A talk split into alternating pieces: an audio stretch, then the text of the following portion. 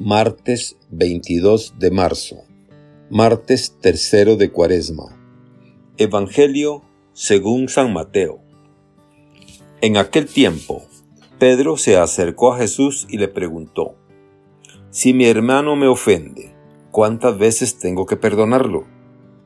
¿Hasta siete veces? Jesús le contestó, No solo hasta siete, sino hasta setenta veces siete. Entonces Jesús les dijo, El reino de los cielos es semejante a un rey que quiso ajustar cuentas con sus servidores. El primero que le presentaron le debía muchos millones. Como no tenía con qué pagar, el Señor mandó que lo vendieran a él, a su mujer y a sus hijos y todas sus posesiones, para saldar la cuenta. El servidor, arrojándose a sus pies, le suplicaba diciendo, ten paciencia conmigo y te lo pagaré todo. El rey tuvo lástima de aquel servidor, lo soltó y hasta le perdonó la deuda. Pero apenas había salido aquel servidor, se encontró con uno de sus compañeros, que le debía poco dinero. Entonces lo agarró por el cuello y casi lo estrangulaba, mientras le decía, Págame lo que me debes. El compañero se le arrodilló y le rogaba ten paciencia conmigo y te lo pagaré todo.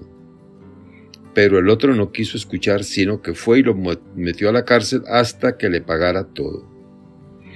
Al ver lo ocurrido, sus compañeros se llenaron de indignación y fueron a contar al rey lo sucedido. Entonces el Señor lo llamó y le dijo, Siervo malvado, te perdoné toda aquella deuda porque me lo suplicaste. ¿No debías tú también haber tenido compasión de tu compañero como yo tuve compasión de ti? Y el Señor, encolerizado, lo entregó a los verdugos para que no lo soltaran hasta que pagara lo que debía. Pues lo mismo hará mi Padre Celestial con ustedes si cada cual no perdona de corazón a su hermano. Palabra del Señor. Gloria a ti, Señor Jesús.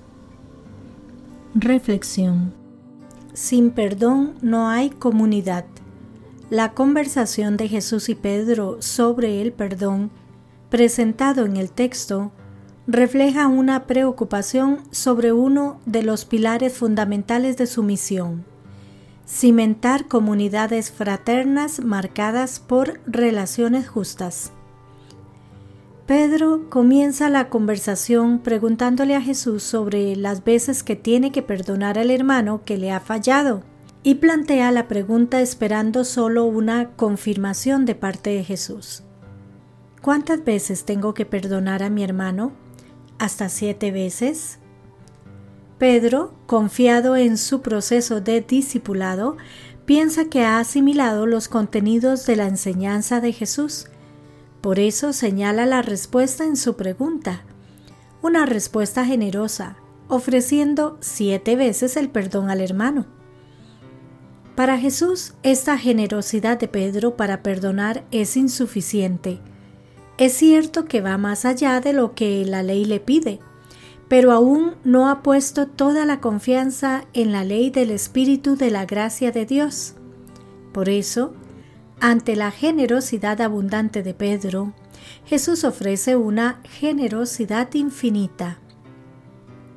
Ante esta respuesta de Jesús, es necesario preguntarme, ¿qué tanta disponibilidad tengo para ofrecer el perdón a mis hermanos?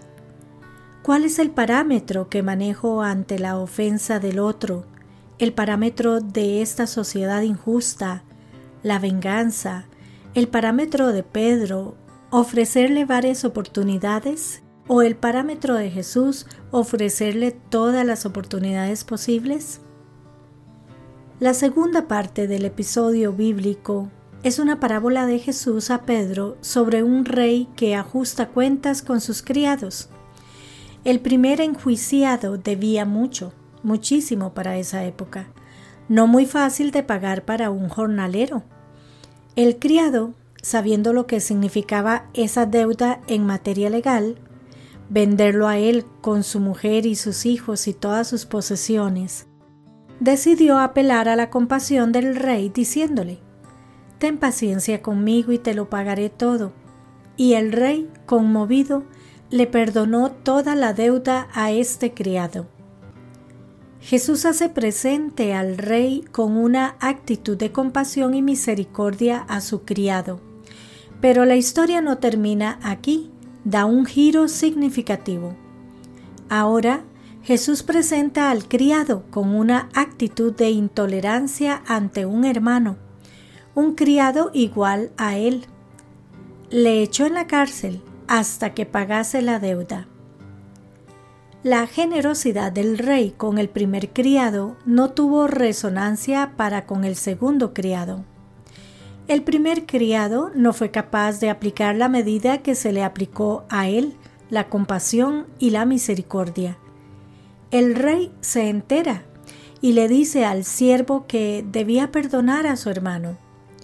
Ante esta petición del rey, el criado pudo haber contestado lo que muchos sabemos decir, no he hecho nada injusto. Queda claro que nuestras acciones deben ir más allá del legalismo. Cimentar nuestras acciones en la ley del Espíritu del resucitado, superando el formalismo legal. Conclusión 1. El criado no ha hecho nada en contra de la legalidad, exige lo que le corresponde. 2. La justicia que este rey propone está por encima del formalismo social. 3. Una justicia que, además de formalismo, debe cimentarse en el amor y el perdón, movida por el espíritu del resucitado, y provoca acciones como Dios quiere. 4. La propuesta cristiana toca los límites de lo humano abriéndola a la novedad provocada por la confianza en Dios.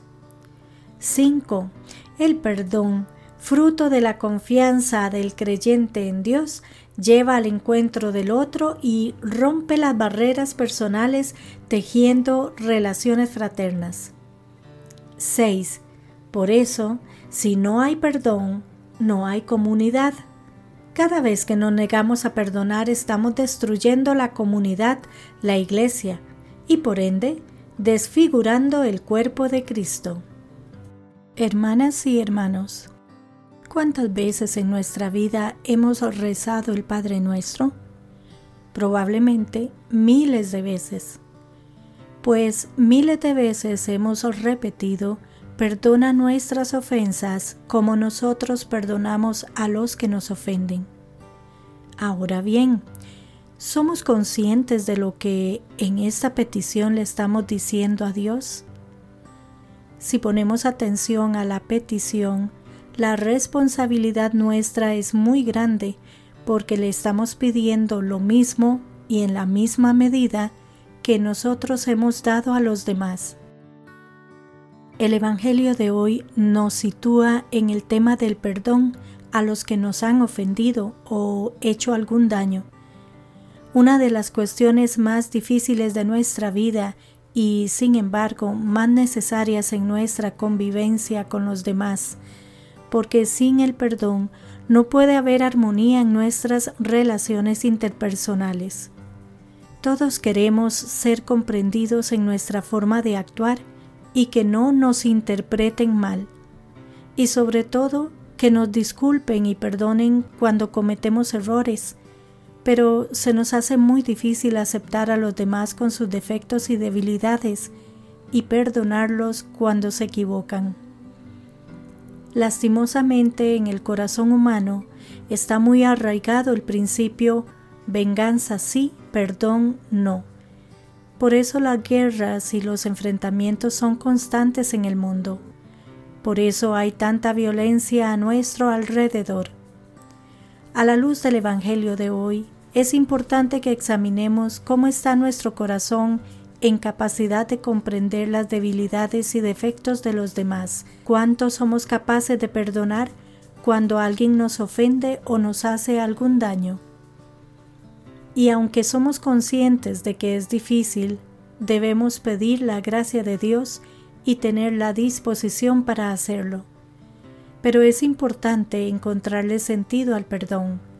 Debemos perdonar porque Dios nos perdona a nosotros. Jesús nos pone como referente y fundamento de nuestro perdón el perdón que recibimos del Padre. Las palabras de Jesús nos ayudan a descubrir cómo es la justicia de Dios.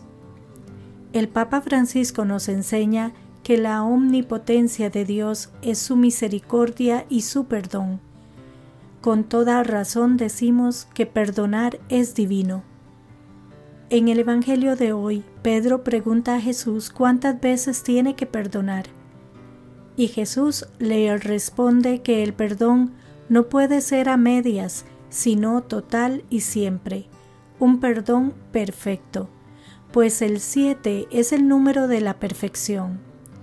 Por tanto, al hablar del perdón, lo primero que debemos examinar no es cuántas veces hay que perdonar, sino cómo perdonamos.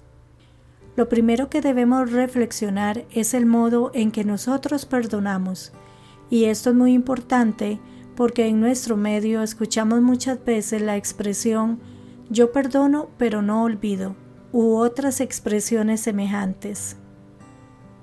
Para corroborar sus palabras, Jesús propone la parábola de los dos deudores.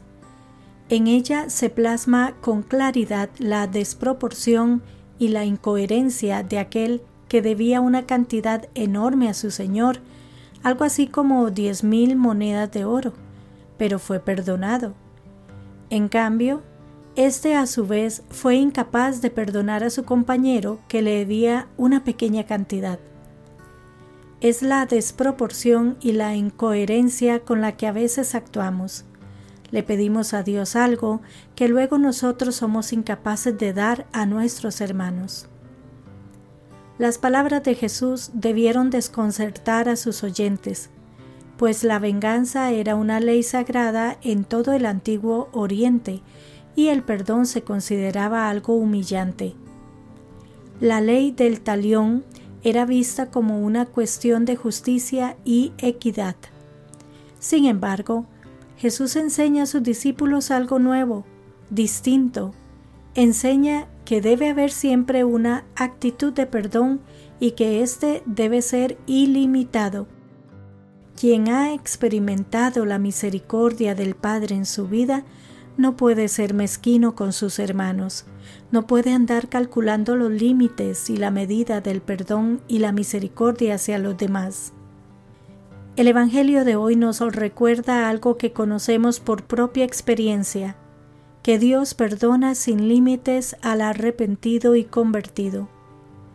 El final negativo y triste de la parábola, con todo, hace honor a la justicia y pone de manifiesto la veracidad de aquella otra sentencia de Jesús. Traten a los demás como quieren que los traten a ustedes, o bien, con la medida que midan a los demás, serán medidos ustedes. Que Dios les bendiga y les proteja.